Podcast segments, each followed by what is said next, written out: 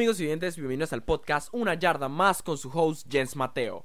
En este episodio vamos a hablar de los upsets de la semana pasada, los partidos que sucedieron la semana pasada en la NFL. Vamos a hablar de las noticias, los jugadores del mes, los jugadores de la semana y entre otras noticias. Recuerden que el último martes fue el trade deadline, así que vamos a hablar del, del trade más grande que pasó ese día. Realmente no pasó tanto. Vamos a hablar de esta semana, de lo que pienso que va a pasar que la computadora está bastante. Está bastante de acuerdo conmigo esta semana. Demasiado en casi todo excepto un partido. Que es posiblemente el más importante de la jornada. Así que sí, sin más. Sin tanto. Sin tanta explicatoria. Vamos a empezar con este episodio de Una Yarda Más con su host. Jens Mateo. Recuerden seguirme en Instagram. Arroba una yarda más pod. Ahí pueden recibir las últimas noticias del podcast con sus episodios, pueden subir, pueden tener las últimas noticias en la NFL, resultados finales. Recuerden que subo un episodio nuevo cada jueves, exacto, cada jueves, el mismo día que tienes apuntado en tu agenda Thursday Night Football, puedes tener apuntado una yarda más pod con Jens Mateo, donde hablo antes de los partidos, un preview para que para que tengas como una idea de lo que va a suceder esta semana para que no te quedes desactualizado en este mundo de la NFL, que es muy interesante sin mucho más que decir, vamos a empezar con la semana pasada de la NFL. Ya estábamos a más de la mitad de la temporada, ya la semana 8 pasó, la mayoría de los, equipos ya han jugado la mitad de sus partidos, así que vamos a empezar rápido.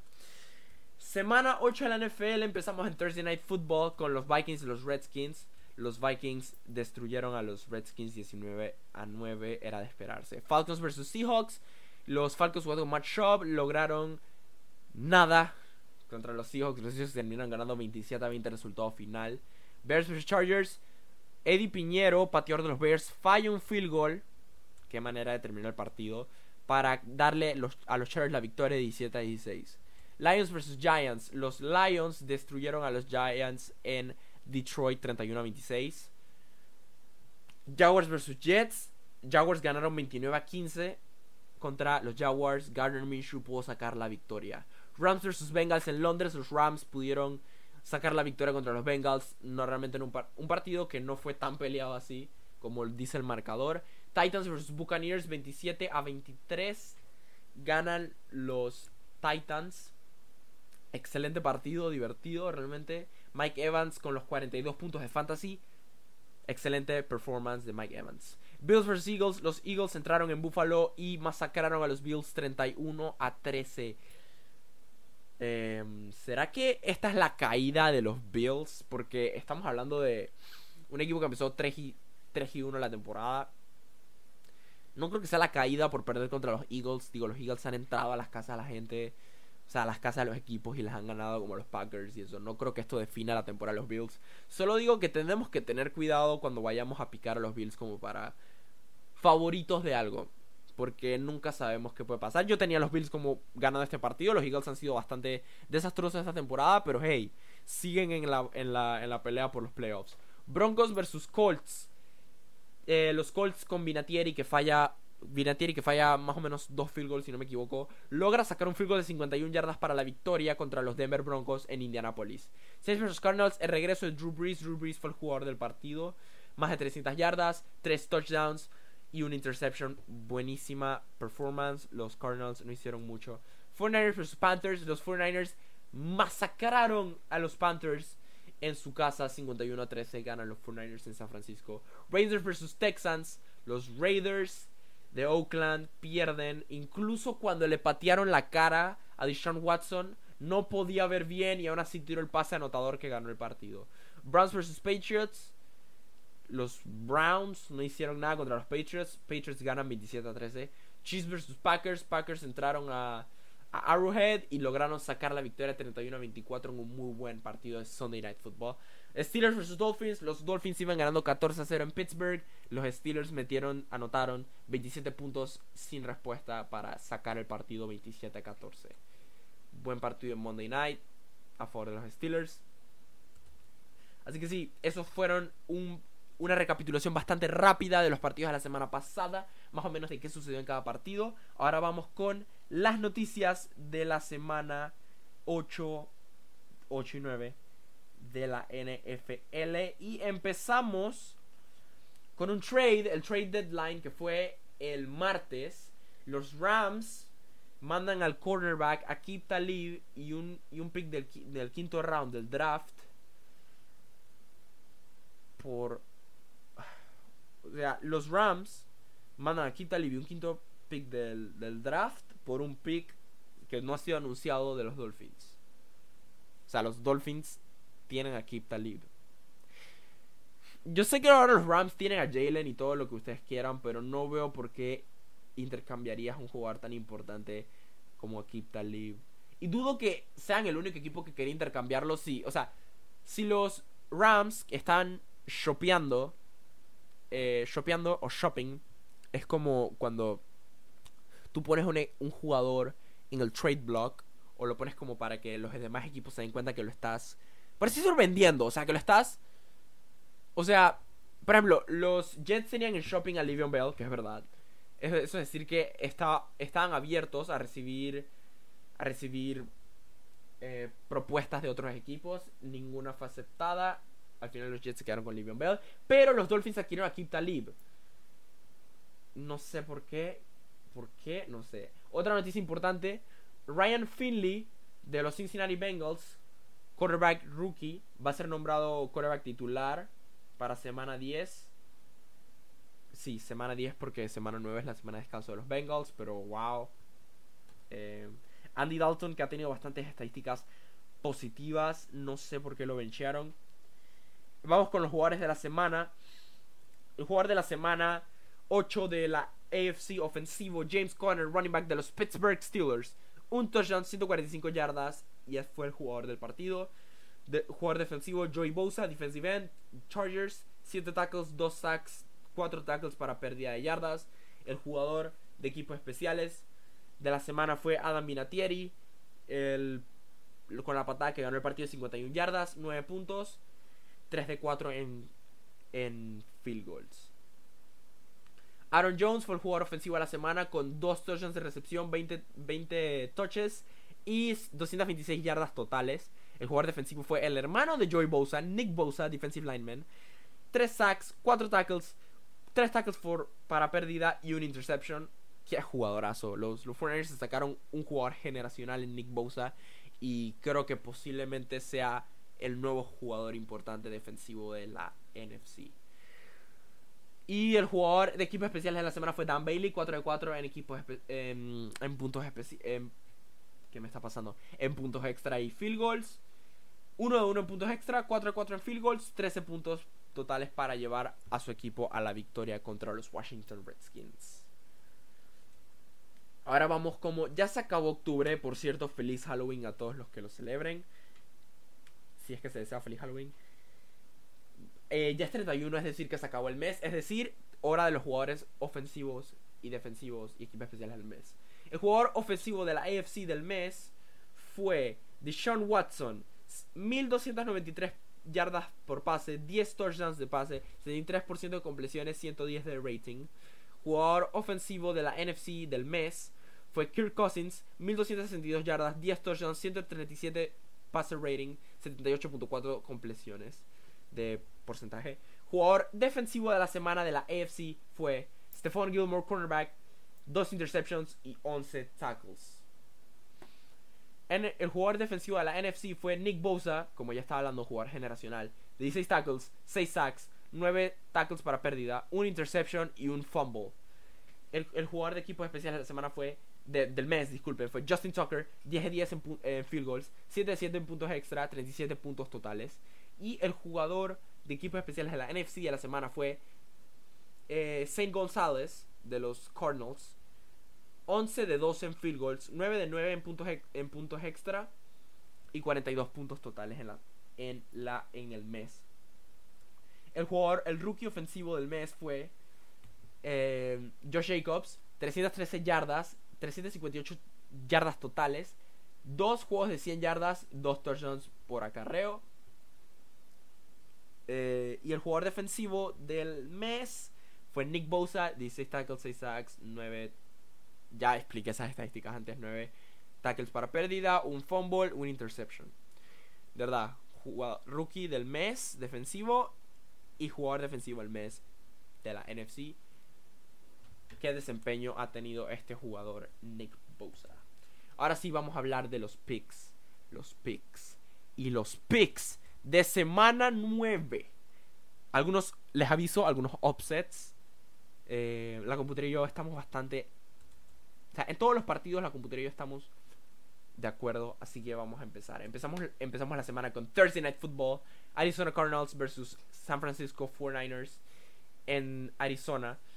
Yo tengo a los San Francisco 49ers ganado 35 a 7. Cardinals, 49ers, mm, defensiva fuerte, ofensiva bueno, corrida fuerte. Realmente no veo a los Cardinals ganando este partido. La computadora tiene 31 a 27 a favor de San Francisco. Y los 49ers se llevan un 65.7% de probabilidades de ganar. Vamos con el primer partido clave de la semana. Houston Texans versus Jacksonville Jaguars en UK, en United Kingdom, England. Tengo a los Houston Texans destruyendo a los Jaguars 28 a 13. La computadora tiene un 43 a 13 a favor de Houston. Tienen el porcentaje de victoria más bajo de esta semana con un 50.6% de victoria de Houston. Chicago versus Filadelfia. Tengo a los Philadelphia Eagles ganando 17 a 10. Y la computadora los tiene ganando 24 a 17. Minnesota versus Kansas City. En Kansas City, el segundo partido clave de la semana. Tengo a Mini ganando 28 a 24. Va a ser un partido de Kirk Cousins. O sea, Kirk Cousins va a tener un buen partido. Eh, creo que Kirk Cousins está despertando porque la temporada pasada tuvo una muy mala temporada como debut de Vikings. Pero esta temporada ha tenido una buena temporada. No ha jugado tan mal como la temporada pasada. Ha jugado bastante bien. Dalvin Cook, Stephon Diggs, Adam Thielen. Todos han jugado excelentemente. Así que yo veo a los Vikings como contendientes. Tal vez no a la división, pero cuidado que a, playoffs y una, una corrida de playoffs deep, quién sabe. La computadora tiene un 34 a 20 a favor de Mini, 71.5% de porcentaje de victoria de Minnesota. Indianapolis versus Pittsburgh. En Pittsburgh tengo a los Steelers ganando 20 a 17. Yo sé, un upset, upset alert. Los Indianapolis Colts deberían estar en upset alert debido a que los Steelers están en casa, vienen de ganarle a los Miami Dolphins y no sé, siento que Minka Fitzpatrick, Devin Bush, Cameron Hayward, estos tres jugadores pueden sacar la victoria defensiva para Pittsburgh. Yo creo que James Conner tiene lo que se necesita también. Y sin duda Mason Rudolph puede hacer el trabajo. La semana pasada tuvo un pick, pero puede hacer el trabajo. 27 a favor de Pittsburgh. La computadora tiene 27 a 20 a favor de Pittsburgh con un 54.3% de probabilidades de que ganen. New York Jets versus Miami Dolphins. Eh, no veo a los Dolphins ganando para nada en este mundo. 3 a 10. Va a ser un partido de pocos puntos. Dos equipos malos. La computadora tiene un 17 a 9 a favor de New York Jets. Yo realmente tenía expectativas bastante altas para estos New York Jets. Pero me han decepcionado completamente. 55.1% de probabilidad de que ganen los Jets. Por si preguntaban. Yo. Ok, este próximo partido es Washington versus Buffalo. Creo que la defensa de Buffalo va a sostener este partido. Es en Buffalo. Es Washington. 23 a 0. Va a ganar Buffalo. No van a permitir ni un solo punto a Washington. La computadora tiene un 24 a 10 a favor de Buffalo. También lo veo posible, pero sí creo que va a ser un shutout. No creo que Washington anote ni un solo punto. Tennessee versus eh, Carolina, el tercer juego clave de la semana. Si escucharon bien un juego de los Titans, de los que tanto me he quejado. Es un juego clave. Pero es lo que es. Así que tengo a los Tennessee Titans perdiendo 28 a 21 contra Carolina. Carolina, Kyle Allen y la, el equipo van a sacar esta victoria. Christian McCaffrey va a tener un gran partido. Veo un partido de más de 100 yardas. Christian McCaffrey va a tener un día. 31 a 10 a favor de Carolina es la predicción de la computadora. 68.9% de probabilidades de ganar a favor de Carolina. Detroit versus Oakland en Oakland. 23 a 17 ganan los Detroit Lions. yo sé, si fuera por mí, realmente los Lions estarían... O sea, si fuera por mí, los Lions estarían... Hubieran perdido solo un partido.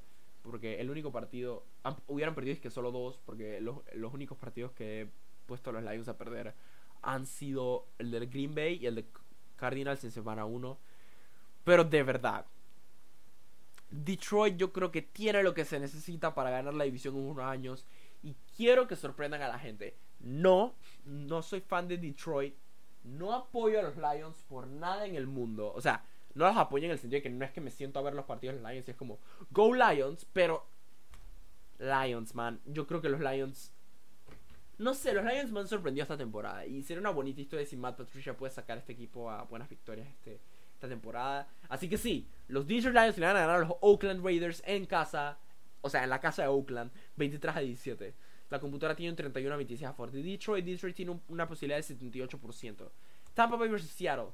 Seattle, Russell Wilson, candidato a MVP. Tampa Bay, James Winston, máquina de interceptions. Creo que es muy obvio que va a ganar Seattle 37. Eh, la computadora tiene un 31 a 20. No creo que los Buccaneers hagan tantos puntos con Bobby Wagner y David Clowney enfrente, pero es lo que es. Green Bay vs Los Angeles Chargers. Green Bay debería ganar un partido fácil, 24 a 14. En Los Ángeles, Green Bay es un excelente equipo. Los Ángeles simplemente no lo es.